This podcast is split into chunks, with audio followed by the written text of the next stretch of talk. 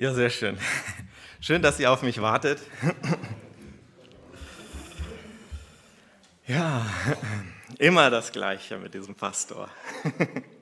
Nein, kurz vor, ähm, kurz nach Beginn des Gottesdienstes ist mir eingefallen, hey, das wäre nicht schlecht, hätte ich den Link noch geteilt von einer Präsentation. Hm, schauen wir mal, ob das noch klappt. Da läuft im Hintergrund, äh, hoffe ich doch, dass die E-Mail noch ankommt und dass später alles, alles gut läuft. naja, manchmal hat man das nicht unbedingt immer in der Hand, wenn man es nicht im Kopf hat. so ist das. Gut, ähm, wir wollen uns heute eben mit diesem Thema immer das Gleiche beschäftigen. Das ist so ein Stück weit, ja, ähm, vor knapp zwei Wochen war es so, dass wir in der Bibelstunde mit einem neuen Thema angefangen haben. Und in der Bibelstunde könnte man auch sagen, immer das Gleiche. Wir nehmen uns irgendein biblisches Buch vor und schauen diese Texte gemeinsam an. Was steckt da drin? Was sagt dieser biblische Text von damals auch für heute noch für uns aus? Wo ist die Relevanz für uns da drin?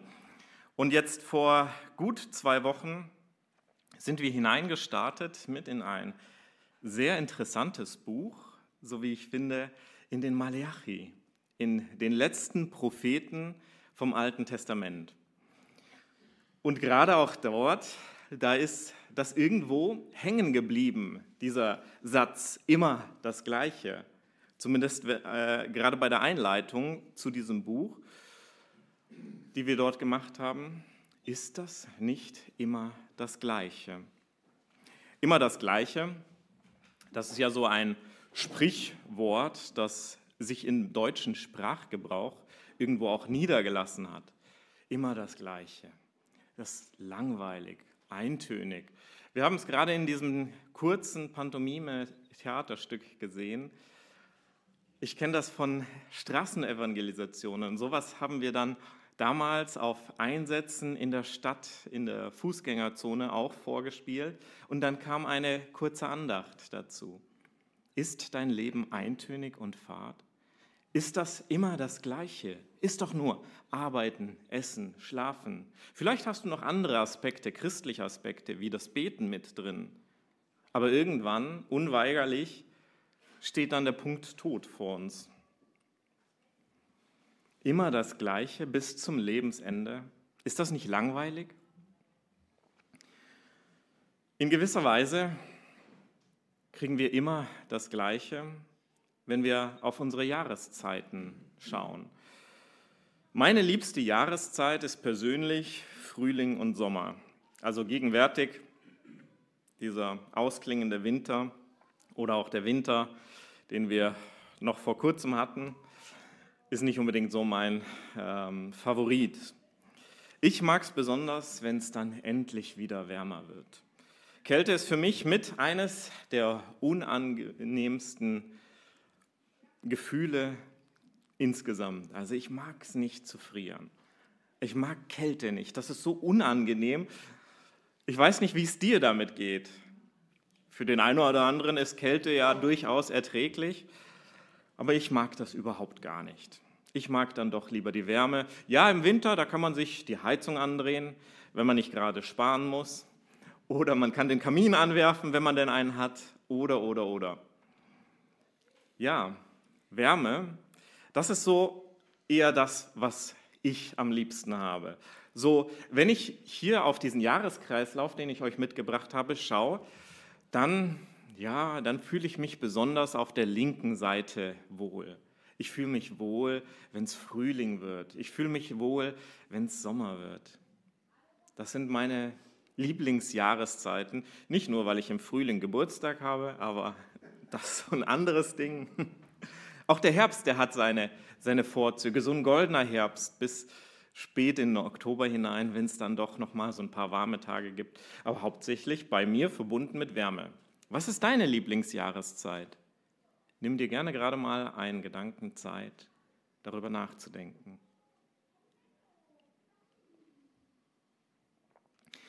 Und bei diesen Jahreszeiten, Hast du das Gefühl, dass das immer das Gleiche ist? Dass das doch total langweilig ist? Öde, fade? Immer das Gleiche. Jedes Jahr Frühling, jedes Jahr Sommer. Ach, wie nervig. Ich glaube, mir geht es so, ich bin ganz dankbar dafür, dass immer mal wieder Abwechslung ist. Auch wenn der Winter deutlich kürzer sein dürfte. Aber ja. In 1. Mose 8, Vers 22, den Vers habe ich nicht mitgebracht, aber ich lese ihn euch gerne vor, heißt es, solange, Erde, solange die Erde besteht, werden nicht aufhören Saat, Ernte, Frost und Hitze, Sommer und Winter, Tag und Nacht. Direkt nach der Sintflut ist dieser eine markante Vers zu finden in 1. Mose 8, 22, wie gesagt. Er ist Teil des Bundes, den Gott mit Noah und mit der ganzen Welt schließt. Saat und Ernte, Frost und Hitze, Sommer und Winter, Tag und Nacht, sie werden nicht aufhören. Das gehört zum Lebensrhythmus der Erde dazu. Ein ganz, ganz wichtiger Lebensrhythmus, den, auf den wir angewiesen sind. Der Jahreskreislauf eben mit seinen vier Jahreszeiten ist uns wohl bekannt und wir spüren das auch am eigenen Leib. Im Herbst und Winter, da brauchen wir dicke Jacken und alles Mögliche, um uns warm zu halten. Im Sommer hingegen suchen wir bald schon auch Abkühlung. Ein kühles Eis, wie schön ist das doch im Sommer. Kann man auch im Winter essen, aber das ist nur ein anderes Thema. Im Grunde genommen ist das immer das Gleiche, wie gesagt, mit diesen Jahreszeiten, ein ständiger Wechsel. Auch dann, wenn sich das eine oder andere Mal vielleicht verschiebt, wenn der Sommer oder der Winter besonders lange dauert, wenn der Frühling oder der Herbst früh oder besonders spät dran sind. Die Jahreszeiten sind in einem ständigen Wechsel. Das ist auch wichtig, weil eben die Natur das braucht. Die Natur braucht diesen Wechsel und letztlich sind wir darauf auch angewiesen. Immer das Gleiche, gerade auch im Jahreskreislauf, da ist das was Gutes, etwas Verlässliches, sogar etwas Lebensnotwendiges.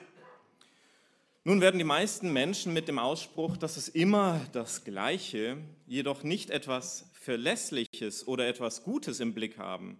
Oftmals geht es um die Eintönigkeit von etwas. Muss es denn immer montags das Gleiche geben? Immer Spaghetti am Montag? Kannst du nicht mal was anderes kochen? Immer das gleiche Fernsehprogramm. Das ist doch voll öde. Kann es nicht mal was Spannendes geben? Oder wie eben in diesem Anspiel, Essen, Arbeiten, Schlafen. Das Leben ist von einer Monotonie geprägt. Kann es da nicht auch mal Abwechslung geben? Das ist immer das Gleiche mit dir. Damit können wir auch ein, ausdrücken, dass jemand nicht lernbereit ist. Du lernst es sowieso nicht. Immer das Gleiche mit dir. Immer machst du diese eine Sache falsch. Ich brauche gar nicht erst meine Hoffnung darauf setzen, dass du das jemals lernst. Ein vernichtendes Urteil dass man auch über andere sprechen kann. Wie gesagt, vorletzte Woche haben wir in der Gemeinde in der Bibelstunde mit diesem Buch Malachi angefangen und ja,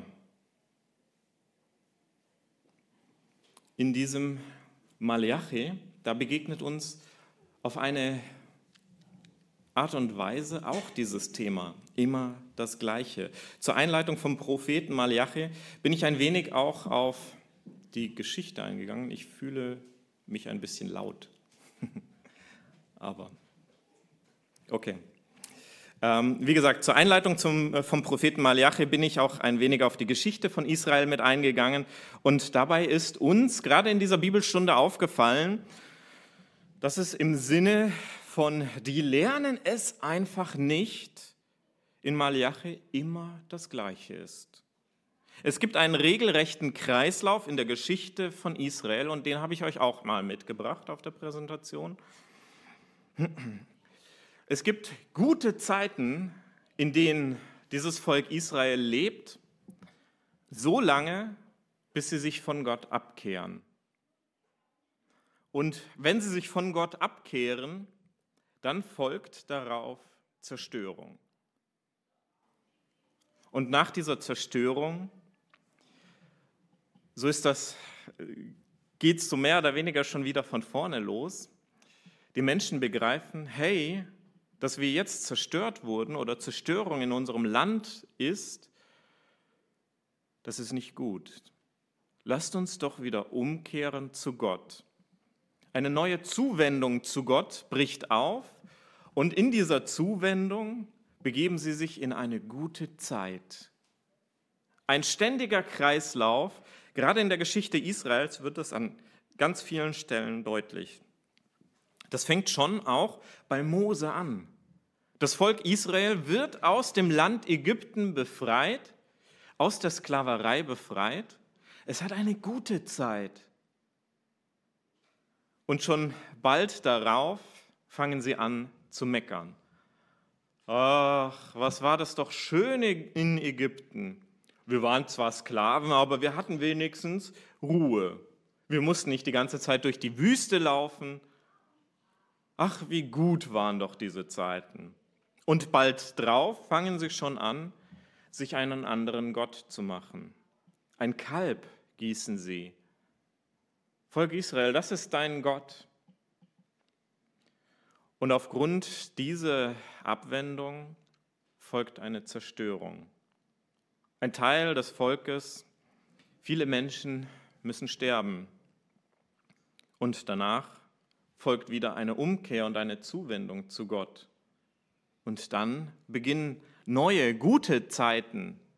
Wie schön ist es doch in diesen guten Zeiten zu leben wenn da nicht bald drauf schon wieder diese Abkehr wäre. Ganz prägnant kommt das im Buch der Richter auch mit raus. Ich weiß nicht, ob du persönlich dieses Richterbuch schon mal gelesen hast, aber wenn du dich da mal ranwagst und diese Geschichten liest, in der Kinderstunde hört man oftmals Geschichten von äh, ganz besonderen Richtern, Samson und Delilah oder andere Richter, die vielleicht auch dir bekannt sind. Das Problem an diesen Geschichten mit den Richtern ist, dass das Volk aus einer guten Zeit mit diesen Richtern herauskommt und wenn der Richter gestorben ist, dann kehrt sich das Volk ab von Gott. Es folgt Zerstörung, andere Völker fallen ein, vernichten, bringen Menschen um. Das führt wieder zu einer Umkehr, zu einem neuen Richter, der auftritt Gott schenkt neue Hoffnung und Erlösung und eine neue gute Zeit bricht an. Dieses Schema von einer guten Zeit, von der Abkehr von Zerstörung und von einer Umkehr zu Gott, das zieht sich immer, immer wieder durch die Bibel hindurch. Auch bei den Königen, die letztendlich dann in dieser Zerstörung im babylonischen Exil enden einer ganz, ganz tiefen und bitteren Zeit für das Volk Israel im Alten Testament. Sie müssen ihr Land, das Gott ihnen geschenkt hat, verlassen.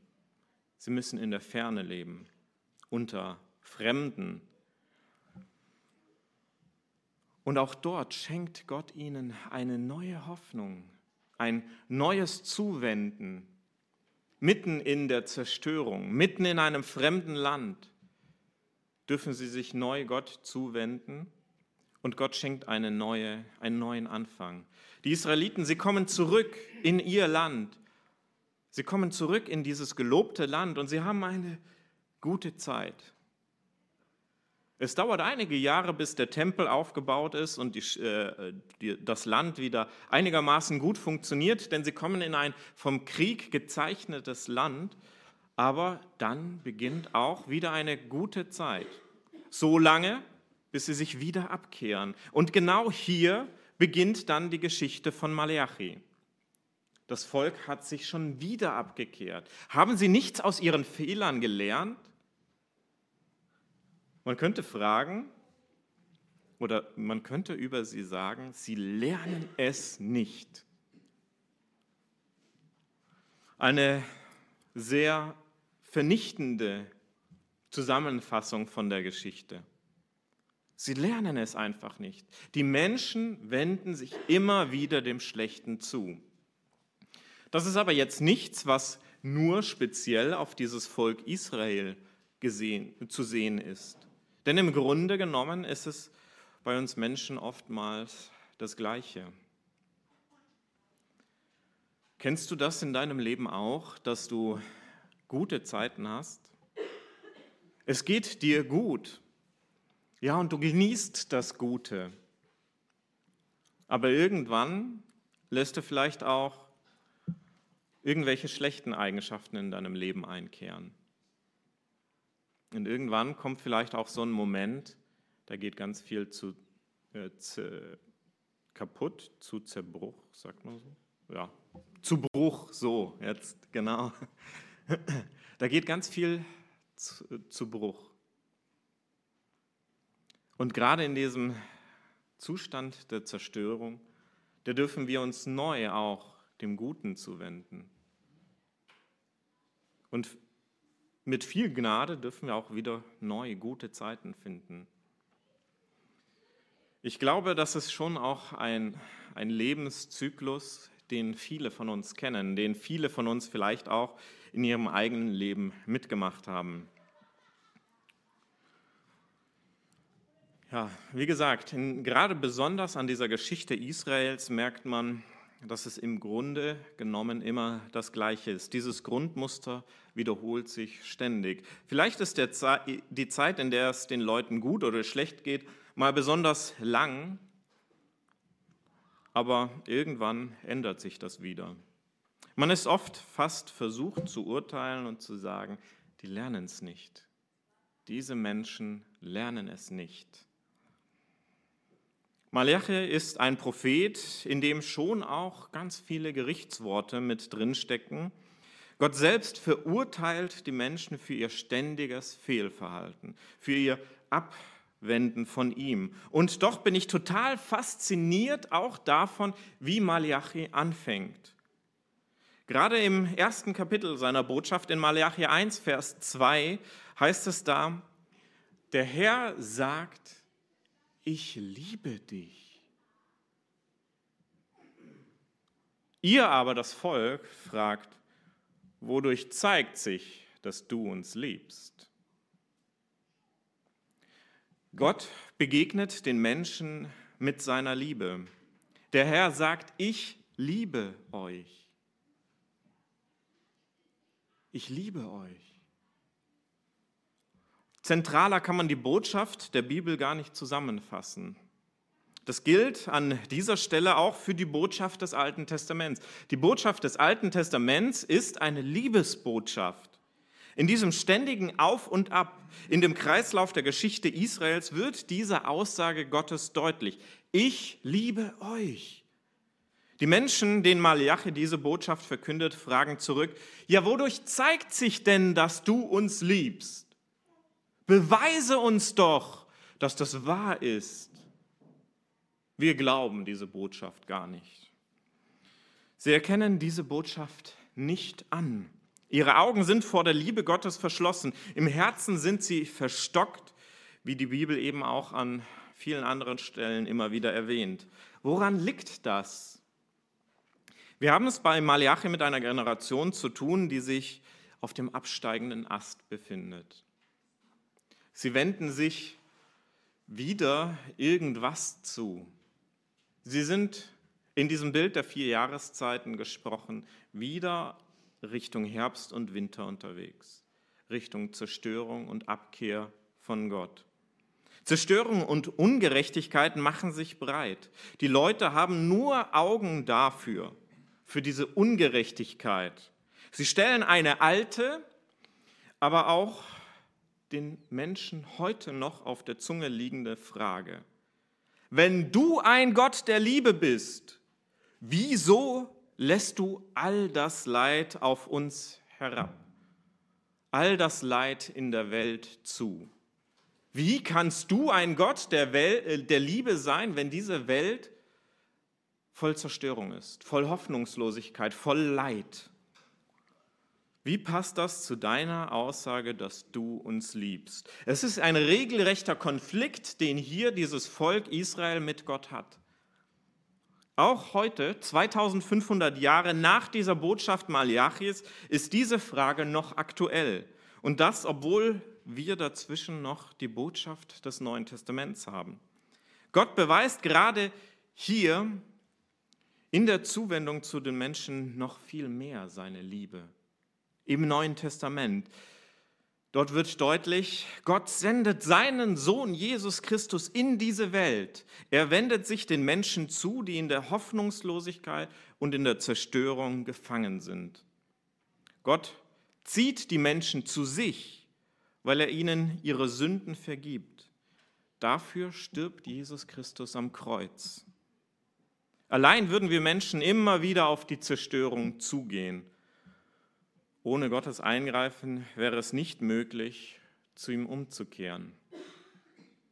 Dieser Kreislauf, wenn Gott nicht wäre, er wäre ganz schnell zerbrochen.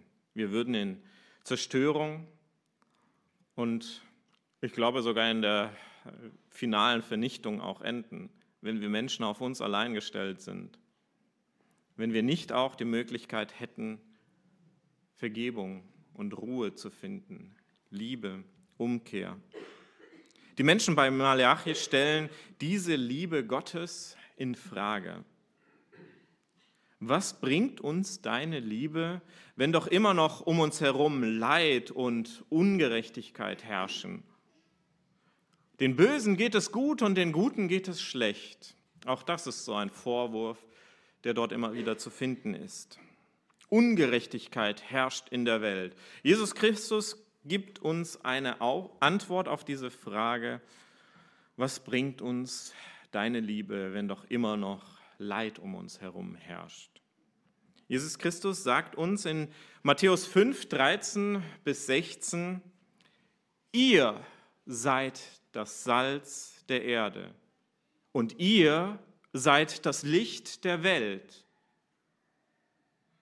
Ist das eine Antwort auf diese Frage?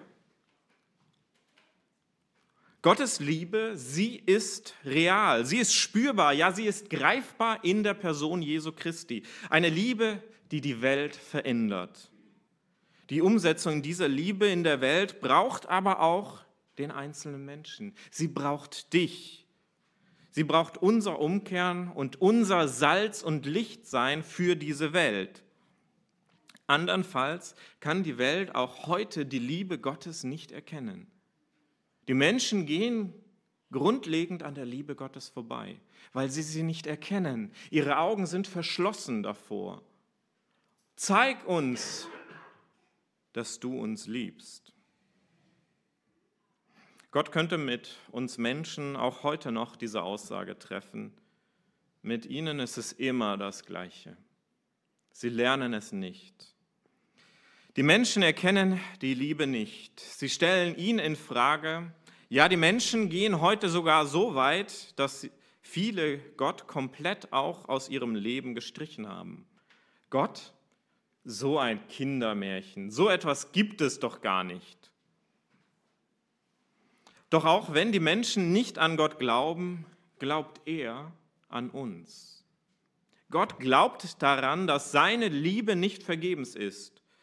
Gott glaubt daran, dass es eben nicht immer dasselbe mit den Menschen ist, dass sie ihn erkennen und ihn ergreifen können, dass diese Liebe, die er diesen Menschen gegeben hat in Jesus Christus, zum Tragen kommt.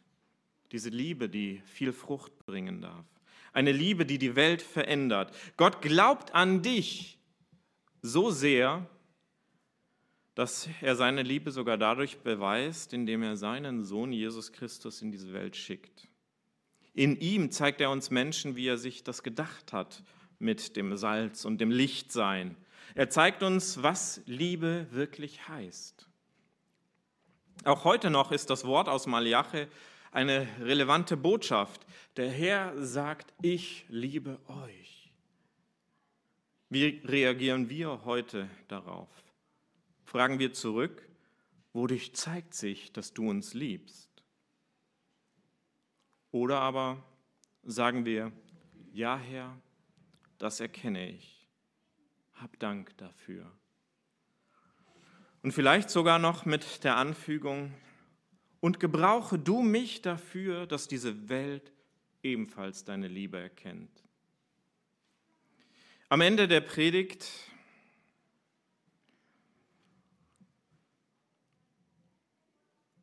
will ich mal diese Aussage in den Raum stellen, dass es mit uns Menschen nicht immer das Gleiche sein muss.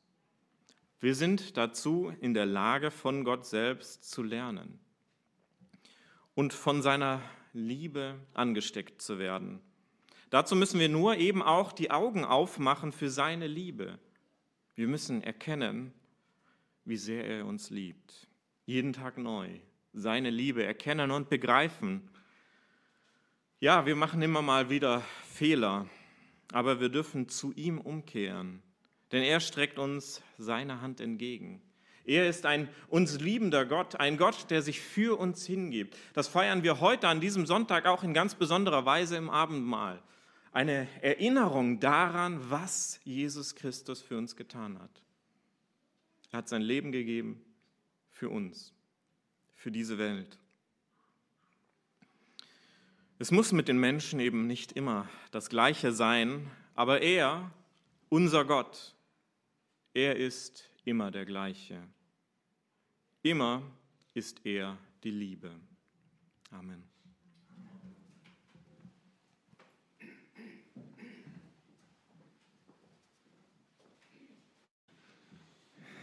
Ja, nur auf Gott schauen, auf sein offenes Land, das vor uns liegt. Ich spreche den Segen Gottes über uns aus. Der Herr segne dich und behüte dich. Der Herr lasse sein Angesicht leuchten über dir und sei dir gnädig. Der Herr erhebe sein Angesicht über dich und schenke dir seinen Frieden. Amen.